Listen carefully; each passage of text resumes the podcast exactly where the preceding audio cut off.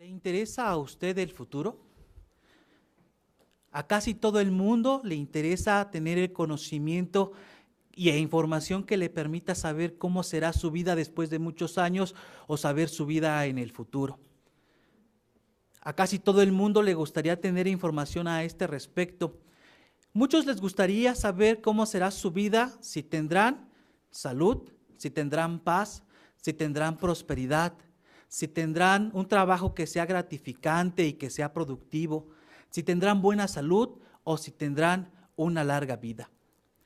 Es tanto el deseo que muchos tienen de conocer o de tener información acerca del futuro que muchos recurren a expertos pronosticadores que hacen estudios basados en tendencias mundiales con el fin de acceder a información que les permita conocer el futuro. Hay otros que van más allá hay quienes recurren a lo sobrenatural, o a lo desconocido, o al ocultismo, a algo que a Jehová no le agrada y que condena tajantemente. Algunos consultan a astrólogos, algunos otros más consultan a videntes o adivinos que afirman tener conocimiento del futuro de cada persona. La pregunta es, ¿han logrado satisfacer su deseo de tener información con respecto al futuro? Lamentablemente no. Todos ellos han encontrado que esta información resulta todo un fracaso. No han satisfecho su necesidad de tener la información que necesitan para el futuro. La pregunta es, ¿hay alguna manera de saber con seguridad lo que nos espera a cada uno de nosotros en el futuro? Esta es una pregunta muy importante, ya que si nosotros de alguna forma tuviéramos este tipo de información, de seguro que nuestra forma de vivir, nuestra vida diaria sería diferente. Para entender esta situación, pongamos el siguiente ejemplo. Pensemos, por ejemplo, o imaginémonos que en una mañana antes de salir de nuestro hogar, escuchamos el pronóstico del tiempo y sabemos que este pronóstico siempre es acertado. Y hemos escuchado que en el día se espera que ocurra una gran tormenta que puede desencadenar en muchos daños para la ciudad. ¿No es cierto que saber esta información nos ayudaría a prepararnos de antemano con cierta responsabilidad? Por ejemplo, si usted piensa salir a la calle, ¿qué hace? ¿No es cierto que se prepararía con un paraguas o con un impermeable para que no le resultara daños a usted o a su familia el salir a la calle durante la tormenta? O si tiene algunas cosas que resguardar dentro de su hogar, ¿no es cierto que las guardaría o haría lo necesario para que su hogar no sufriera destrozos o daños? Este ejemplo nos enseña una valiosa lección. Para que la información acerca del futuro sea beneficiosa para cada uno de nosotros, tenemos que estar dispuestos a actuar es decir, a tomar decisiones basadas en el conocimiento que obtenemos acerca del futuro. La pregunta es, ¿puede alguien con certeza saber lo que realmente le pasará a cada uno de nosotros en el futuro? ¿Podremos recurrir a algún lugar por información que nos permita conocer detalles, que nos permita tener una vida buena, que nos haga tener un buen futuro? La respuesta es que sí. Jehová revela el futuro con exactitud. Y la Biblia lo indica con estas palabras. Vamos a hacer uso de nuestra traducción de la Biblia o pueden hacer uso también de su dispositivo móvil. Y leamos lo que dice la Biblia en Isaías, el capítulo 42, el versículo 9. Si analizamos desde el 8, dice primero, yo soy Jehová, ese es mi nombre.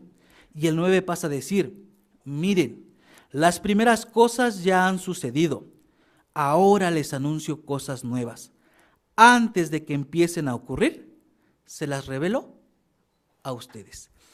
Este texto nos muestra que solo Jehová tiene la capacidad de predecir con exactitud lo que va a pasar en el futuro. Y no solo eso, este versículo también nos revela que mediante su palabra la Biblia deja plasmada información que nos permite conocer detalles específicos acerca del futuro a fin de que amoldemos nuestra vida para que tengamos el, mejor futuro. Jehová no nos dice de forma personal qué le pasará a cada uno de nosotros. Lo que sí hace es que revela información detallada mediante profecías bíblicas que nos permiten acceder a muchos detalles acerca del futuro. Nos toca a cada uno de nosotros tomar una decisión, es decir, cómo vamos a actuar en base a la información que Jehová nos revela mediante la Biblia.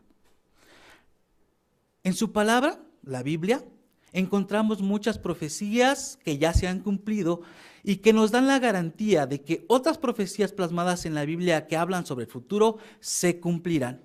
Examinar cada una de ellas nos ayudará a ver qué es lo que Jehová ha prometido para la humanidad en general y nos hará tener una fe fuerte en que éstas se harán realidad. Examinemos tan solo una de las profecías que Jehová hace 2600 años, reveló para la instrucción de todos los seres humanos. Esta ocurrió cuando el imperio babilónico tenía un poder absoluto sobre toda la tierra. Era la potencia mundial dominante. En ese momento, uno de sus reyes, el rey Nabucodonosor, se le reveló mediante un sueño lo que le pasaría a su gobierno, pero lo que pasaría también años después. Analizar esta información nos ayudará a ver en qué punto de la historia estamos viviendo y cómo podremos actuar al respecto. Corría el año 2 del reinado del rey Nabucodonosor, entre el año 506 y 505. Y Nabucodonosor había tenido un sueño especial. Sin embargo, él no recordaba muy bien su sueño y quería que sus astrólogos, sus adivinos, le revelaran en sí cuál había sido el sueño, pero quería en particular que le revelaran qué significado tenía para él este sueño profético. Estaban en juego la vida también de Daniel y sus compañeros, ya que ellos pertenecían en la corte del rey en una posición especial. ¿Qué hizo Jehová para ayudar a Daniel, quien mediante oración le pidió a Jehová que le revelara el sueño? Leamos lo que dice, por favor. Daniel, capítulo 2.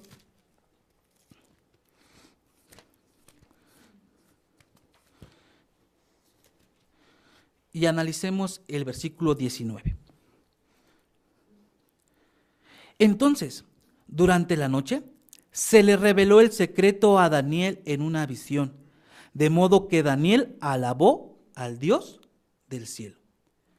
Jehová reveló información sobre el futuro al profeta Daniel y gracias a esto logró salvar la, no solo su vida, sino también la de sus compañeros y la de muchas personas que dependían de la revelación de este sueño. Sin embargo, ¿qué era el sueño que Nabucodonosor había tenido y el cual lo tenía tan inquieto? ¿Por qué es tan importante que nosotros analicemos esta información? Leamos qué le dijo Daniel a Nabucodonosor, cuál era la información que Jehová había revelado a su profeta. Leamos el capítulo 2 de Daniel, pero ahora analicemos los versículos 31 al 35. En este sueño, Nabucodonosor vio una imagen inmensa que acababa siendo destruida. 2.31 al 35. Tú, oh rey, estabas mirando y entonces viste una estatua enorme. Esta estatua, que era inmensa y extremadamente brillante, estaba de pie enfrente de ti y tenía un aspecto aterrador. La cabeza de la estatua estaba hecha de oro fino, el pecho y los brazos eran de plata, el vientre y los muslos de cobre, sus piernas de hierro y sus pies eran en parte de hierro y en parte de barro. Mientras mirabas, se cortó una piedra, aunque no con manos humanas, y ésta golpeó los pies de hierro y barro de la estatua y los hizo añicos. Entonces el hierro, el barro, el cobre, la plata y el oro fueron hechos añicos todos juntos y pasaron a ser como la paja de la era en el verano. Y el viento se los llevó para que no quedara ni rastro de ellos. Pero la piedra que golpeó la estatua se convirtió en una gran montaña y llenó toda la tierra. Nabucodonosor observó esta imagen inmensa y vio que estaba compuesta de diferentes materiales. Algunos eran materiales o metales preciosos. Y al final observa que una piedra que sale de una montaña hace añicos, destruye completamente a esta imagen. Nabucodonosor reconoció que este era el sueño que había tenido, pero ¿tenía algún significado especial? ¿Tendría que ver algo con Nabucodonosor y con los gobiernos que seguirían después? Jehová reveló esta información también a Daniel y por consiguiente Daniel también se la dijo a Nabucodonosor. Leamos detenidamente algunos versículos que siguen a partir del versículo 32 y observemos cómo Daniel revela información que destaca que habría potencias mundiales o gobiernos mundiales que tendrían dominación sobre toda la tierra. Habla de una secuencia de potencias mundiales. Observemos también y veamos algunos detalles de cómo en realidad se cumplió esta profecía y se está cumpliendo aún en este tiempo. Analicemos, mire, Daniel, el capítulo 2,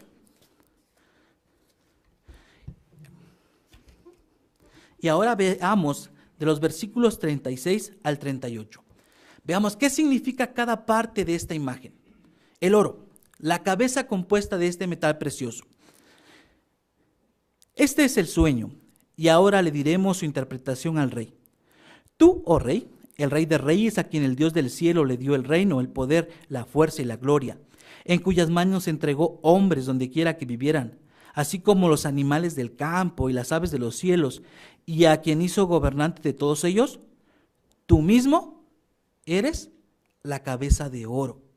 Daniel revela que Nabucodonosor como rey de un imperio representaba a la cabeza compuesta de oro. Sin embargo, solo el reinado de Nabucodonosor no representó a la cabeza de oro en sí. Esta representó a todo el imperio babilónico, que comenzó desde el año 607, cuando Nabucodonosor comenzó a gobernar, y que se extendió hasta el año 539, cuando el rey Belsasar se encontraba en el poder. tal vez el que el metal fuera de oro también representa el hecho de que Babilonia tuvo la distinción de poner fin al reino típico de Jehová en la ciudad de Jerusalén y destruir esta ciudad, de llevarse cautivos a muchos de los habitantes de Jerusalén y tenerlos bajo su dominio. Así que la cabeza de oro representa al imperio babilónico, desde el año 607 hasta el año 539. Pero Daniel pasa a destacar más detalles de esta estatua. Hemos visto hasta este momento la cabeza de oro, que sigue diciendo la Biblia. Ahora veamos el versículo 39 en su primera parte. Y dice así, pero después de ti surgirá otro reino inferior a ti. ¿A qué reino se refería Daniel?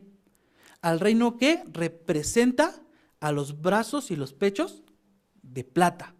El segundo mental de que está compuesto la imagen que observó Nabucodonosor en su sueño. ¿A quién representó esta parte de esta imagen? ¿En quién se cumplió esta parte de la profecía? Esta parte de la profecía se cumplió en el imperio medo-persa, que empezó su gobernación en el ámbito mundial en el año 539, cuando pusieron fin o destruyeron la ciudad de Babilonia y pusieron fin a su dominio. Y se extendió hasta el año 331 antes de nuestra era, cuando Darío III fue derrotado a manos de Alejandro Magno, un griego, en la ciudad de Gaugamela.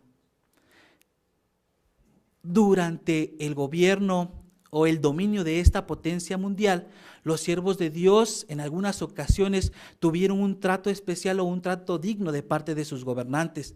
Tal vez recuerde, por ejemplo, que durante este mandato las murallas de Jerusalén y su templo en particular fueron reconstruidos. Y tal vez recuerde el hecho también de que durante el reinado de Azuero, los judíos de todo el imperio lograron su vida gracias a la actuación de una reina que recordamos en la Biblia. Esta parte de la profecía los brazos y los pechos compuestos de plata, se cumplió en el imperio medo-persa. Pero ¿qué sigue diciendo Daniel? ¿Surgiría otro reino? Sigamos leyendo ahora el versículo 39 en su segunda parte. Luego surgirá un tercer reino, uno de cobre, que gobernará toda la tierra. ¿En quién se cumplió esta parte de la profecía? Darío, perdón, Alejandro Magno era un gran estratega militar. Y en el año 331 antes de la era común dio fin al imperio medo-persa para dar paso a otra potencia mundial que dominaría toda la faz de la tierra. Aquí nos referimos a Grecia. Gracias a las campañas militares de Alejandro Magno, Grecia pudo ocupar una extensa cantidad de tierra en, su imperio político. Este imperio se extendió hasta el año 30 antes de la era común, cuando una de sus, eh, de sus dinastías, la dinastía tolemaica, fue derrotada a manos de Roma en la parte de Egipto. Pero la Biblia dice que este reino sería grande. ¿A qué se refiere? Se refiere a que ocuparía un terreno mucho mayor que a las potencias que la habían antecedido, que era la Medo-Persa y Babilonia. Pero no solo eso, sino también que se destaca que su idioma, el griego koiné, se convirtió en el idioma internacional. Y gracias a esto se lograron también formular, o más bien, se lograron traducir y hacer las escrituras griegas cristianas, algo que contribuyó a que todos los cristianos del imperio tuvieran una copia de la traducción o de las escrituras griegas cristianas. ¿Qué sigue diciendo la Biblia? ¿Sería el único rey? Veamos ahora lo que observa Daniel y lo que revela Nabucodonosor con respecto a esta imagen. Leamos el versículo 40. El cuarto reino será fuerte como el hierro, porque tal como el hierro hace añicos y pulveriza todo lo demás, sí, igual que el hierro que destroza, este hará añicos y destrozará a todos estos reinos. ¿A quién representa las piernas de hierro que Nabucodonosor observó en este sueño? representa al imperio de Roma. En el año 30 antes de la era común, Roma destruyó todos los vestigios que Grecia había adquirido. Pero no solo eso, sino que también destruyó los vestigios de las potencias mundiales anteriores. Roma destruyó a su paso ciudades, arrasó con todas las culturas que tenía a su paso. Por eso la Biblia describe que actuaba con la dureza del hierro era una potencia militar en todos los sentidos. Y no solo eso, sino que parte de su actuar como hierro se destaca en el hecho de que bajo su régimen se dio muerte a Jesucristo, la ciudad de Jerusalén fue destruida y los cristianos, los primeros cristianos, fueron perseguidos cruelmente. Sin duda alguna que Roma encaja muy bien en la descripción que hace Daniel de este cuarto reino que actuaría como el hierro, que destruiría todo a su paso. Pero ¿qué sigue diciendo Daniel con respecto a la sucesión de potencias mundiales? ¿Qué le revela a Nabucodonosor? Ahora leamos de los versículos 41 al 43 y observemos algo peculiar. Y, tal como los pies y los dedos de los pies que vistes eran en parte de barro de alfarero y en parte de hierro, el reino estará dividido pero tendrá algo de la dureza del hierro, igual que el hierro mezclado con barro húmedo que viste. Y como los dedos de los pies eran en parte de hierro y en parte de barro, del mismo modo el reino será en parte fuerte y en parte frágil. Igual que el hierro mezclado con barro húmedo que viste, ellos se mezclarán con el pueblo, pero no se mantendrán unidos unos a otros, tal como el hierro no se mezcla con el barro. Daniel destaca ahora una particularidad. Observa que los pies están compuestos de dos materiales, el barro y el hierro. Pero resulta muy difícil poder mezclar físicamente estos materiales. ¿Qué destaca Daniel de esta situación? ¿A quién representan los pies que están compuestos de estos dos materiales? Esta parte de la imagen representa a la potencia mundial angloamericana. Para el año de 1914, Gran Bretaña se había eh, convertido en el imperio militar más poderoso del planeta. Sin embargo, se alió con otro país que se había convertido en la mayor fuerza industrial del mundo. Aquí nos referimos a Estados Unidos. Para el año de 1914, estas dos naciones se unen para entrar en conflicto con otras naciones, para entrar en guerra. Y es ahí cuando comienza el reinado o la dominación del quinto metal que observa Daniel y el rey Nabucodonosor en esta imagen. Los, eh, los pies compuestos de barro y de hierro. Sin embargo, como la Biblia indica, esta estructura es más débil que las demás, es más débil que el hierro. ¿A qué se refiere? Se refiere a que la potencia mundial angloamericana o la potencia compuesta de Gran Bretaña y Estados Unidos en, en ocasiones actúa como el hierro ha habido ocasiones en las que su actuar militar también ha destrozado a otras naciones o ha logrado victorias contundentes que la han puesto como la potencia mundial dominante. Pero hay otras ocasiones en las que no puede actuar con la misma dureza. Las personas han reclamado durante el dominio de esta potencia mundial sus derechos civiles a través de sindicatos, movimientos independentistas y campañas a favor de los derechos civiles ciudadanos comunes y corrientes han minado la capacidad de esta potencia para actuar con la dureza del hierro. Por eso la Biblia indica que en ocasiones actúa como barro, perdón, como hierro, pero en ocasiones también actúa como barro. Estamos viviendo en esta parte del tiempo que representa la imagen que Nabucodonosor vio en su sueño. La potencia mundial angloamericana está dominando desde hace más de 100 años el ámbito mundial. ¿Qué pasará a continuación? ¿Revelará la Biblia qué pasará en nuestro futuro cercano cuando esté dominando esta potencia? La respuesta es que sí. Y lo que Nabucodonosor vio en esa imagen nos habla de lo que ocurrirá. Leamos ahora lo que dice eh, los versículos 44 y 45 del capítulo 2 de Daniel. ¿Qué pasará a continuación? En los días de esos reyes, el Dios del cielo establecerá un reino que nunca será destruido ni pasará a manos de ningún otro pueblo. Este reino hará añicos y pondrá fin a todos esos reinos y será el único que permanecerá para siempre. Tal como viste que pasaba cuando se cortó una piedra de la montaña, aunque no con manos humanas, y la piedra hizo añicos el hierro, el cobre, el barro, la plata y el oro el gran Dios le ha revelado al rey lo que sucederá en el futuro. El sueño es verdadero y su interpretación es digna de confianza. Los detalles que hemos examinado de los materiales que componen la imagen y que representan a potencias mundiales se han cumplido y son una garantía de lo que falta por cumplirse de la profecía. Se cumplirá sin falta. ¿Qué revela la Biblia? Dice que de, de una montaña es cortada una piedra que da sobre los pies de la imagen y que la destruye completamente. Esa montaña representa la soberanía universal de Dios. Y esa piedra que es cortada de esa montaña representa al reino mesiánico que Jehová ya ha instaurado. Esa piedra ya ha sido cortada y el reino de Dios triturará y destruirá por completo a todos los reinos que están representados en esa imagen que vio el rey Nabucodonosor. Cuando Daniel dice en esta profecía esos reinos, se refiere únicamente a los reinos que están representados en la imagen que vio en su sueño este rey. Lo que significa que será durante el dominio de la potencia mundial angloamericana que Jehová actuará mediante su reino para ponerle fin y dar paso a un nuevo mundo.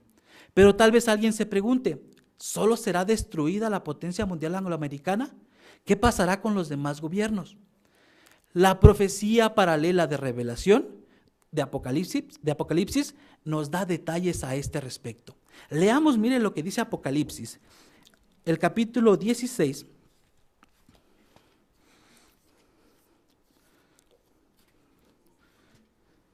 Y leamos los versículos 14 y 16. De hecho, Son mensajes inspirados por demonios y realizan señales. Se dirigen a los reyes de toda la tierra habitada con el fin de reunirnos para la guerra del gran día de Dios, el Todopoderoso. Y el 16 dice, y reunieron a los reyes en el lugar que en hebreo se llama Armagedón. La Biblia, Jehová revela que todos los reyes de la tierra, incluidos la potencia mundial angloamericana, serán reunidos para pelear contra él, pero serán destruidos completamente en la guerra de Armagedón. Estamos completamente seguros de que esta parte de la profecía que observó Nabucodonosor y que reveló Jehová a su profeta Daniel se cumplirá sin falta. ¿Qué pasará después de eso? Jehová, mediante su reino, ese reino que triturará y pondrá fin a todos los demás gobiernos, ahora convertirá la tierra en un paraíso. Vivir bajo el reino de Dios será todo un placer. Gracias a sus leyes, la humanidad vivirá en paz y en unidad. En lugar de hambre y desnutrición, habrá abundancia de alimentos. Todos tendremos salud perfecta y hasta la muerte será eliminada. La parte del capítulo 2 del libro de Daniel que ya se ha cumplido nos debe dar la garantía de lo que esperamos en el nuevo mundo y lo que Jehová ha prometido, un futuro prometedor, se cumplirá sin falta. Recuerda que al principio hablábamos del ejemplo de, un, de escuchar el pronóstico del tiempo. Si lo escuchamos y sabemos lo que pasará, actuaremos. ¿Qué haremos ahora que sabemos que Jehová revela información sobre el futuro en la Biblia? ¿Qué haremos ahora que sabemos qué es lo que va a suceder? Estamos en un momento crucial de la historia. Ahora es momento de prestar atención a las profecías que encontramos en la Biblia y actuar en conformidad con ellas. Ahora es el momento de que escuchemos con atención el consejo que nos da Jesús y que hizo mediante una ilustración. Leamos el capítulo 7 del Evangelio de Mateo y analicemos los versículos 24 al 27 y observemos el consejo que Jesús nos ofrece a nosotros ahora. Mateo 7, 24 al 27. Por lo tanto, todo el que escuche lo que he dicho y lo haga, será como el hombre prudente que construyó su casa sobre la roca. Cayó la lluvia, crecieron las aguas, los vientos soplaron con fuerza y golpearon contra aquella casa. Pero la casa no se vino abajo porque tenía los cimientos en la roca. En cambio, todo el que escuche lo que he dicho pero no lo haga, será como el hombre insensato que construyó su casa sobre la arena. Cayó la lluvia, crecieron las aguas, los vientos soplaron con fuerza y sacudieron aquella casa, y la casa se vino abajo. Fue tremenda su caída. ¿Qué destaca Jesucristo en este consejo y en esta exhortación? A que debemos escuchar, pero con el fin de poner en práctica lo que estamos escuchando. La Biblia contiene numerosos principios bíblicos que nos ayudan a vivir ahora de una forma adecuada y tener en el futuro una vida llena de bendiciones. Escucharlo y poner en práctica lo que aprendemos nos ayudará a hacerlo. Cuando Jesucristo habla de los constructores, quería destacar su labor. Quería, por un lado, contrarrestar cómo es que uno no hace un trabajo arduo, no escarba lo suficiente para tener cimientos fuertes. Por otro lado, destaca la habilidad de un constructor que se esfuerza por encontrar una roca sólida para tener los cimientos fuertes de una casa. Oír sería solamente limitarse a escuchar las enseñanzas bíblicas o leer la Biblia de forma superficial o por nuestra propia cuenta. Hacer lo que Cristo dijo en este versículo requiere un mayor esfuerzo. Requiere trabajar arduamente, cavar en las escrituras, encontrar principios bíblicos que nos ayuden ahora a tener una vida que agrade a Jehová. Aplicar en la vida diaria lo que estamos aprendiendo sin duda alguna que nos beneficiará. Tenemos ante nosotros entonces el mejor futuro que Jehová ha prometido. Todos podemos decidirlo. Tenemos que tomar una decisión. ¿Qué haremos? ¿Escogeremos el futuro que Jehová nos promete? Si así es, Esforcémonos ahora entonces por amar a Dios, escuchar su voz y adherirnos a Él. Si así lo hacemos, disfrutaremos del mejor futuro, el futuro que Jehová ha prometido, que es la vida eterna en un paraíso.